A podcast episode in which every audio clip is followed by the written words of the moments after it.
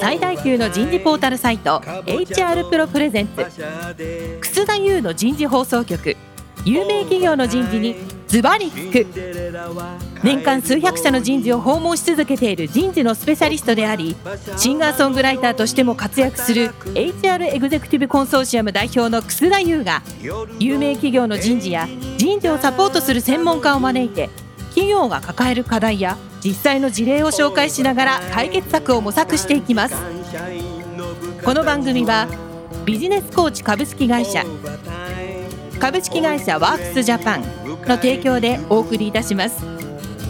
管理職の僕があとはやるから。楠田優の人事放送局、有名企業の人事にズバリ聞く、パーソナリティの楠田です。今日は先週からお送りしているテーマ、日本でジョブ型採用を成功させるには、今日は第2回、成功させるための体制と社内の巻き込み方になります。早速ゲストの方をご紹介いたしましょう。日本マイクロソフト株式会社人事本部採用グループ新卒採用マネージャーのアクセノフユージさんです。ユージさん、今日もどうぞよろしくお願いします。よろしくお願いします。続きまして、株式会社ワークスジャパン人材ソリューション事業本部 IT ソリューション部コンサルティング2課課長の坂舞子さんです。坂さん、今日もどうぞよろしくお願いします。よろしくお願いします。坂さん、今日のテーマ、成功させるための体制と社内の巻き込み方、ユージさんに何聞きたい？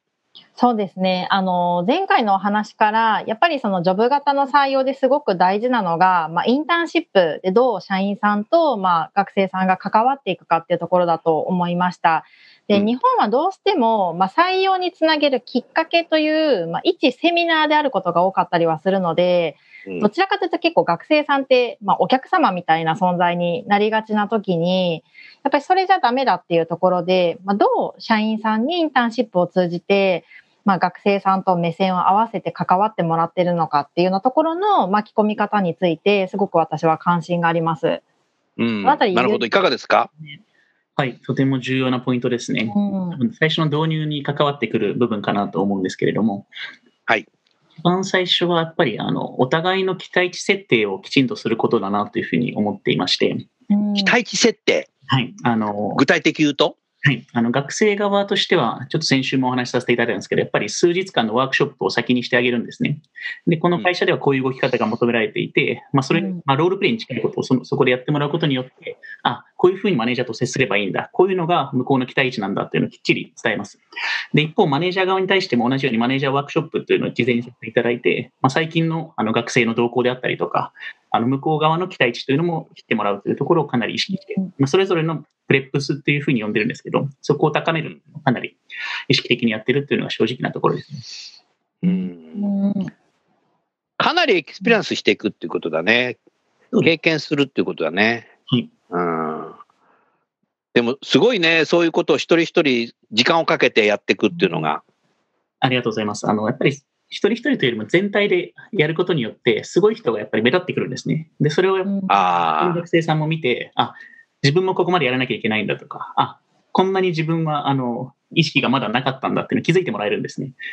マあネージャーも全く一緒で、全マネージャーに対してそれをあの一緒にやるので、で、それをあまあ成功しているマネージャーを何人か紹介したりですとか、そういったことによって、あ、自分はここまであの面倒見なきゃいけないんだとか、まあ、ここ面倒見るとこれだけ活躍、インターンができるんだっていうところをしっかり知ってもらうというのはかなり重要かなと思っています。ああの、モチベーションで一番重要なのは、自分で自分をやる気を喚起させることができる人がやっぱりリーダーとして重要なんですよね。うん。人からさ、なんかよいしょされてモチベーション上がるようなタイプはリーダーになれないと思うんですよね。だまあ、それはリーダーシップ論の基礎的なことなんだけども、だからそういう形の中でクラスの中にいて、自分はもっとモチベーション自分で上げなきゃダメだなって思わせたりとか、すごいマネージャーの話を聞いて、それがロールモデルとして見て、え自分はこの会社で自分でモチベーション上げて、いずれはあのぐらいのマネージャーになりたいって思っていくっていう人がやっぱりリーダーになっていくと思うんですよね。だからそそこも見極めることができるね。うん自分で自分をやる気喚起させるって重要だよ、坂さん。坂さんはどうやって自分を自分やる気持ってんの？持たしてんの？難しいですよね。私はでもどちらかというと結構気質的にあの忙しい方が好きなので、まあ、自分が追い込まれてる方がちょっと仕事にはやる気が出ます。わかりました。じゃあ今後追い込んじゃいます。ユージンさんはどうやってやる気、喚起してんの？自分で。私は結構、あの、やっぱり候補者からエネルギーをもらうことが多いですね。あの、候補者からエネルギーをもらってるんだ。ね、まあ、すごい。吸い取っちゃダメだよ。すごい転職だなと思うのは、実はそこで。お自分で自分のこと分かってるね、あなた。そうですね。あの、長く人事やってると、やっぱり、向き不向きって分かるじゃないですか。自分もそうです。うん。うんうん、自分はこう、素晴らしいね。人に元気を与えたりとか、そこで変わっていく人を見たりっていうのが、やっぱりすごい好きなんだろうなっていうふうに思っています。ああ、素晴らしいね、それはね。なるほど。そうなると、今日のテーマで成功させるための体制と、社内の巻き込み方だけども、もう、なんていうか、ユージンさんは現場のマネージャーをこううまく巻き込んだり、上司を巻き込んだり、同じチームの人を巻き込んだりするのがうまいね。あなたやっぱリーダーだね。うん。うん。うん。やっぱり、どういうインターンシップしたらいいかとか、どういう採用のプロセスをしたらいいかとか、どういう入社とオンボーディングしたらいいとか、どういうふうに見極めたらいいかとか、どうやって学生のポテンシャルを引き出したらいいかとか、もうこの採用活動っていろんなことを考えなきゃいけないんですけど、意外と一人で考えてるの、あなたは。それともなんかみんなでミーティングしながら考えてんの？私、絵を描くみたいな言い方するんですけど、全体像を描く。デザインシ、デザインシンキングだね。そうですね。最初の全体像は自分でやりますね。で、それをチームと議論して、あの、詳細を詰めていくっていうやり方にしています。あビッグピクチャー書くんだ。はい、そうです、そうです。ただ、やっぱりキャンディデートのあの声も入れたいので、そこをやっぱりそこに持っていって、で、こんな風に変えたら、プラスになるかどうかなっていうのをあの一緒に話し合ったりっていうのは必ず毎年のプロセス始めるときにしてますね。なるほど。そういう坂さん、やっぱ採用担当者は、今までやってた先輩のやり方をただやるだけじゃなくて、カレンダー通りに、じゃなくて、これからの時代はどうあるべきかっていう全体のやっぱデッサンができる、デザインができる人が重要になってきたと思うけど、いかがですか？いや、そう思いますね。あの、特にまあコロナもそうですけど、当たり前のことが当たり前じゃないというところと、あと大学の生活もそうですし、ビジネスもすごく転換期を迎えているので、うん、あの、他社がこうだからこうっていうのをやってると、もう採用は難しくなっていくのかなと思ったりはしています。おっしゃる通りだね。そういう中で、採用の仕事ってなんか楽しいね、ユージンさん。うん そうですね、楽しいから。自分でデザインしたものがチームやいろんな人を巻き込んで意見もらいながら、そのデザインを完成させていきながら、実際の仕事に使っていって、そのプロセスで入ってきた社員が活躍してくれて、マイクロソフトに貢献してくれるの、こんなすごい仕事ないよな。おっしゃる通りですね。そういう人がやがてエグゼクティブになっていきながら、うんうん、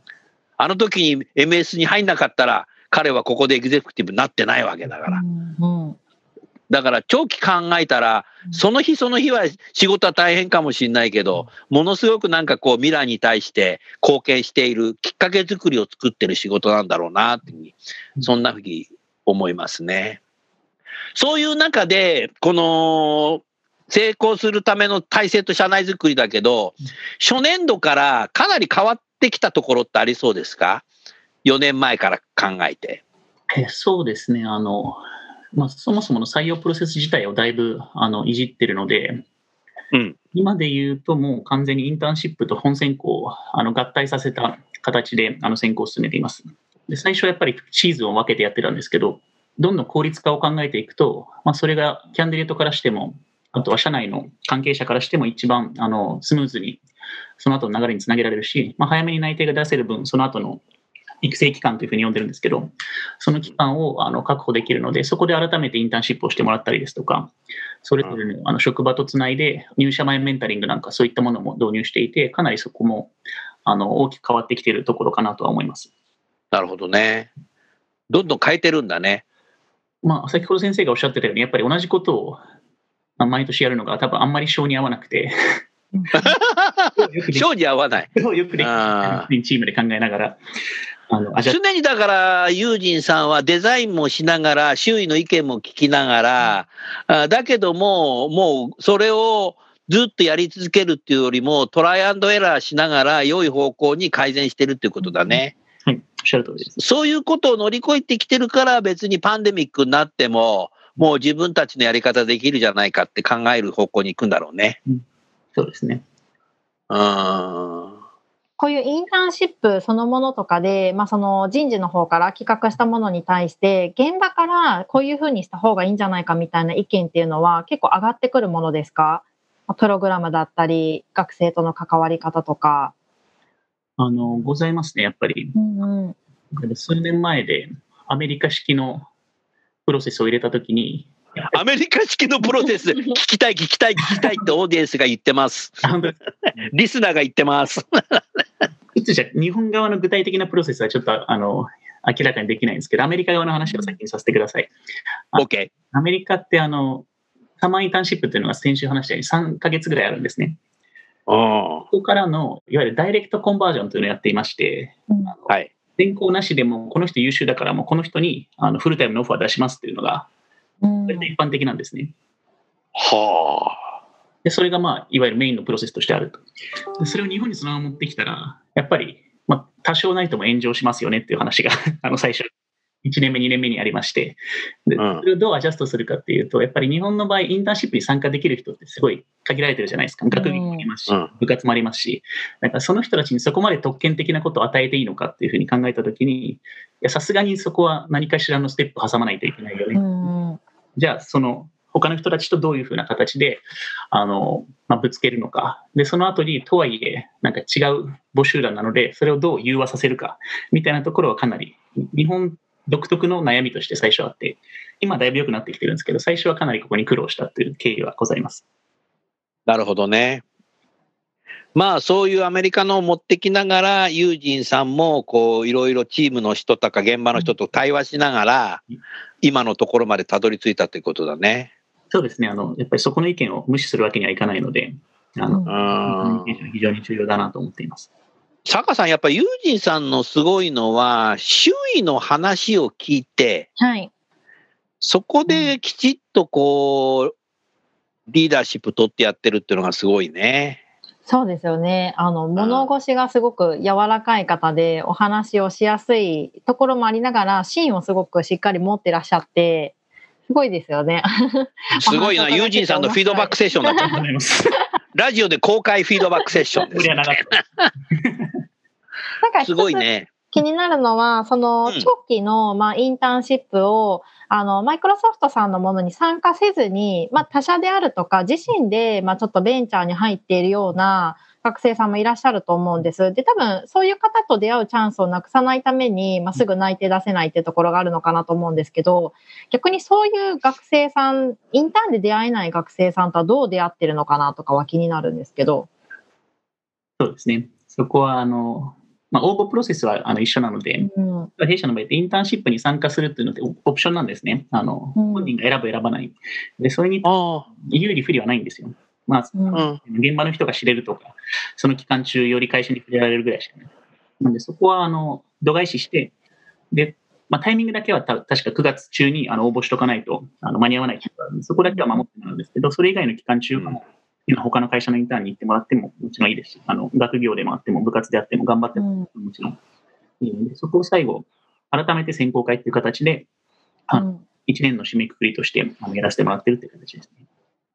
でも一般的にやっぱりどう考えても、それだけの期間のインターンシップを経験して、納得して MS にしようっていう学生で、MS としてもこの人優秀だが欲しいなって言って内定出して入社した人と、全くインターンシップ受けなくてもいいんだよっていう形で優秀だからっていうことで、MS に入ってきた人って考えたときに、入社後のなんかリテンションって考えたときには前者の方が何かすごくいいような気がしたけどもね、うん。坂さんどうだろそうですよね。なんかそのネガティブなミスマッチによる退職っていうところを防ぐのはやっぱりインターンシップかなと思いますよね。う、うんうん。だからやっぱりおお見合いで結婚するより恋愛の方がいいもんな。あそういう話じゃないか、これは。何を言ってんだ。大正時代じゃないんだぞ、みたいな。なるほどな。うん MS は、その、ジェンダーっていうことになると、男女っていうことになると、やっぱ圧倒的男性が多いんですか？そんなことないですよ。女性のエンジニアもいらっしゃる。あのそうですね、どの職種においてもあの女性の方も何割かは必ずいらっしゃいます。お全体で3ー割弱ぐらいだったと思います。女性が働きやすいんだね。あのおっしゃる通りです。あの本当に会社に行く必要がほぼあのないので、あのコロナとか関係なく。ですので、家事をしながらですとか、育児をしながらですとか、介護をしながらっていうのが全然あの男女問わずにいつでもできるっていうのは、やっぱりあの働き方改革の先進企業としてはあのいい例かなというふうに思っています。おー坂さん、そういうカルチャーって素晴らしいね。はい、そうですね。いやいや、坂さん転職しようって言ってることじゃないよ。あなたの上司も聞いてるからね。うんカルチャーすごくいいっすよね。うん。だから MS に応募してくる人って当たり前にパソコン使いこなしてるだろうし、うんもうこれからの学生なんかオンライン授業やってきてるから、オンラインで理解すること、意見言うことっていうのは当たり前な学生が増えてくるね、友人さん。そうですね、おっしゃる通りですね。一気に昨年からそうなっちゃったね。それまではね、オンラインできませんみたいなのけど。なんかこの、そういう、まあ会社の中の文化であるとかっていうのを、その学生さんが知るきっかけっていうのはどこにあるのかなっていうのも気になるんですけど、その、なかなか今、いや、すごくたくさん優秀な学生さんがうちの会社に来てくれてますって胸張って言ってくださる人事さんってそんなに多くないかなって正直思っていて、より優秀な子に会うにはどうしたらいいかってご相談をいただく方が多いので、その優秀な子たちにちゃんと見つけてもらっているとか、知ってもらってるっていう、そこで社員さんとちゃんと引き合わせられてるっていうのを、まあ、どういう工夫でされてるのかっていうところが、私は知りたいですね。就活する学生って坂さん年間40万人ぐらいいるんだよね。はい。うんうん。そこを MS としては優秀な人材を見つけられてるんだ。そうですね、あの、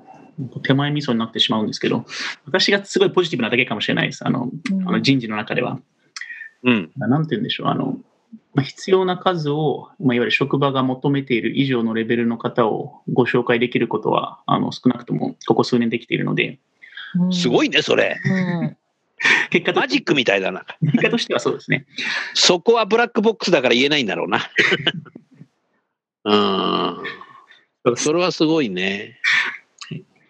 でも学生同士のそのリファラルといいますか、まあ、先輩社員から聞いて後輩につながってるっていう比率はやっぱり結構高かったりするもんですか？口コミじゃないですけど。うん。同士もありますし、あの、社員からの紹介もかなり強いですね、弊社の場合。あの、もともと中途採用ですごい、リファラル採用というのに力を入れてるんですね。はい。うんやっぱりあの当たり前のようにあるので、まあ、新卒でもそれぐらいの世代の子たちがいたら紹介してもらったりとか、ま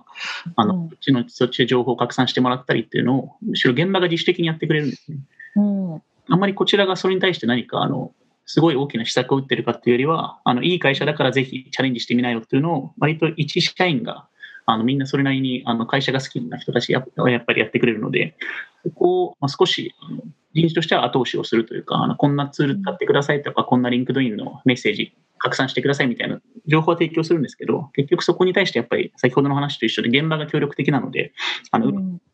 情報は伝わるようになってるんじゃないかなと思います。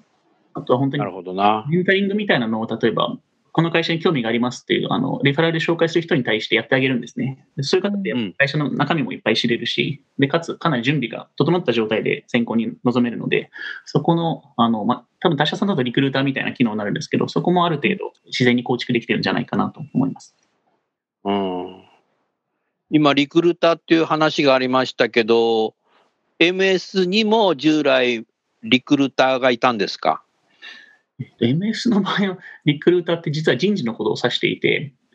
ああ、そうか、そうか。会社さんでいうとこのリクルーターっていうのは厳密にはいないんですね。うんうんああ、なるほどね。二次的にリクルーティングを担うっていうのは。あどちらかというとそうですね、人事の私のチームであったりとか、中途のチームのことを、まあ、一般的にリクルーターというふうに呼んでいます。あ、なるほど。引っ張ってくるリクルーターをあの体制として作っていなくても自主的に社員さんが、まあ、そのいわゆる日本企業のリクルーターと言われるような方の役割を担ってくれてるっていう形ですかね。そうですね。はい、そうのんすごいカルチャーだね、これ。うんうんうん。すごいね。ななんか紹介したくなるぐらい自分のその働き方であるとか仕事の持たされ方とか評価に、まあ、納得がいってる社員さんが多いってことですよね多分。そうですね割合高いと思います。うんでも前回言ったけど、やっぱりその体制、社内の巻き込みって、究極はやはりインターンシップをやって入ってきた新入社員がやがてインターンシップする側になってたら、パイプラインができるっていう。これが究極だよな、坂さん。はい、そう思います。ねえ。うん、そういうカルチャーを作っていくっていうことで、多分 MS はそこができてきてるんだろうね。すごいね。うんだから相当、坂さん、いろんな企業の採用担当者、僕も知ってるし、はい、あなたもね、たくさん知ってるだろうけど、かなりリーダーシップ発揮してないとできないね。そうですね。そうですね。難しいですよね。なかなか振り切って、やっぱりここまで学生さんにどう見せたいかとか、浸透させるとか、人を動かすっていうところがすごく難しいですし、うん、なかなか採用の一時的な協力っていうことだけじゃないですもんね。やっぱり長期でインターンで関わってるからこそ、あの、みんなが関わりたくなるっていうところもあるのかなと思いますし。あ自主的にね。はい。で、うん、1回目でやっぱりその評価制度の中に入っている、まあ、他者への気づきを与えるかどうかっていうところと、他者から気づくっていうところでも、おそらく多分マイクロソフトの社員さんは、まあ、受け入れた学生からも何か新しい刺激を受けてらっしゃる方っていうのも多いのかなと思いました。うん、そのあたりって結構社員さんからも、まあ、いい反応っていうのはありますか？その新卒のインターンを受け入れて、ご自身に返ってきたものがあるかどうか。そうですね。あの、かなりそのマネージャー自身もそうですし、その周りのチームメンバーに対して、やっぱりあのポジティブな影響を与えているケースがほとんどなので、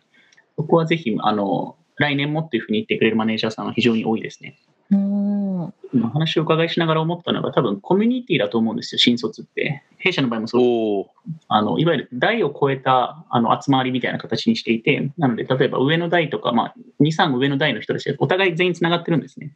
あのまあ、いわゆる1対1の関係性じゃなくて、コミュニティの中での、まあ、好きにリーチアウトしていい人っていう形の,、あの関係性を作っているので、そこがもしかしたらあの仕組みとして自然に回るようになってるんじゃないかなというふうには。ああ、でもそれもあるっていうのはすごいね。もう一個素朴な質問が僕あります。あの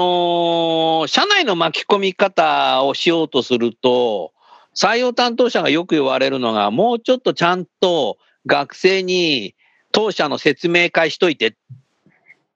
全然当社のこと分かってないじゃないのみたいなってよく言われるらしいんだけど、なんか先週から聞いてると、な、何か会社のことってあんまり話題にならなかったけど、MS の会社説明ってどうやってやってんの？何かビデオでも作ってんの？あ、まさにそうです。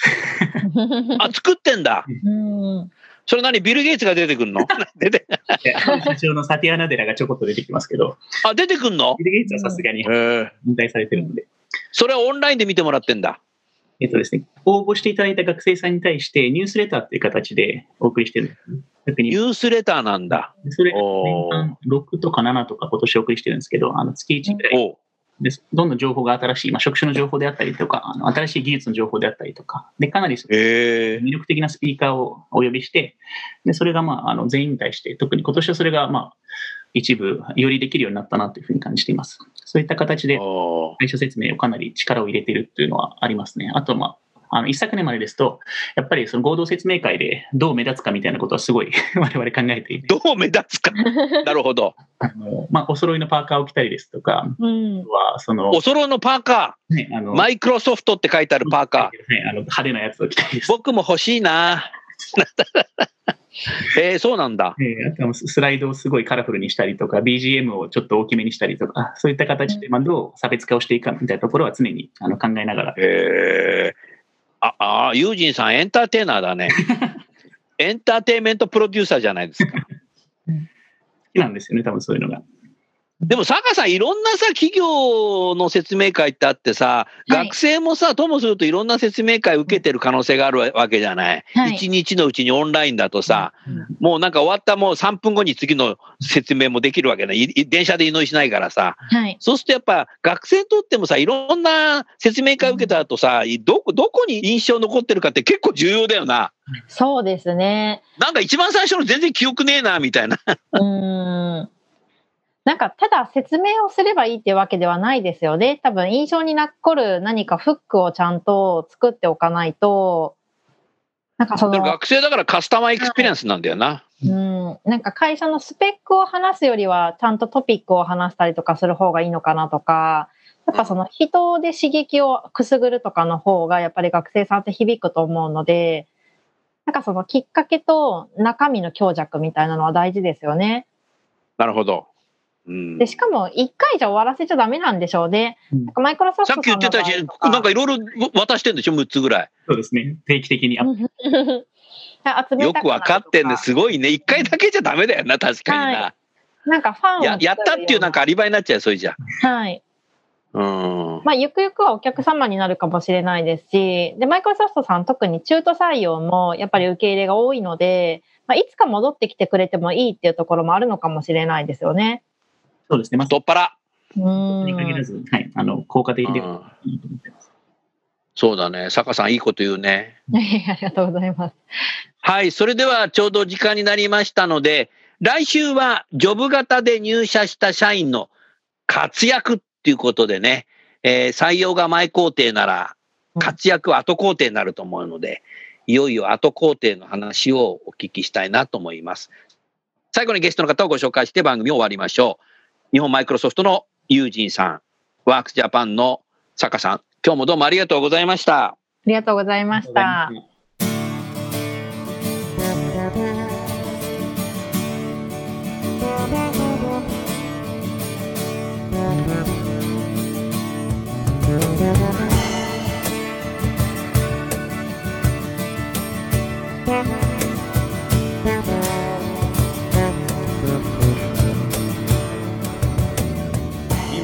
今日のお話はいかがでしたか？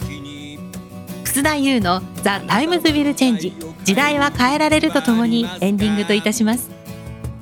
この番組は日本最大級の人事ポータルサイト HR プロのウェブサイトからもお聞きいただくことができます。HR プロでは人事領域で役立つさまざまな情報を提供しています。ご興味がある方はぜひウェブサイトをご覧ください。この番組は人と組織の生産性を高めるビジネスコーチ株式会社。企業の人材採用支援キャリア支援を通じて人と企業の持続的な成長と価値創造に貢献する株式会社ワークスジャパンの提供でお送りいたしました。それでは来週もお楽しみに。変えら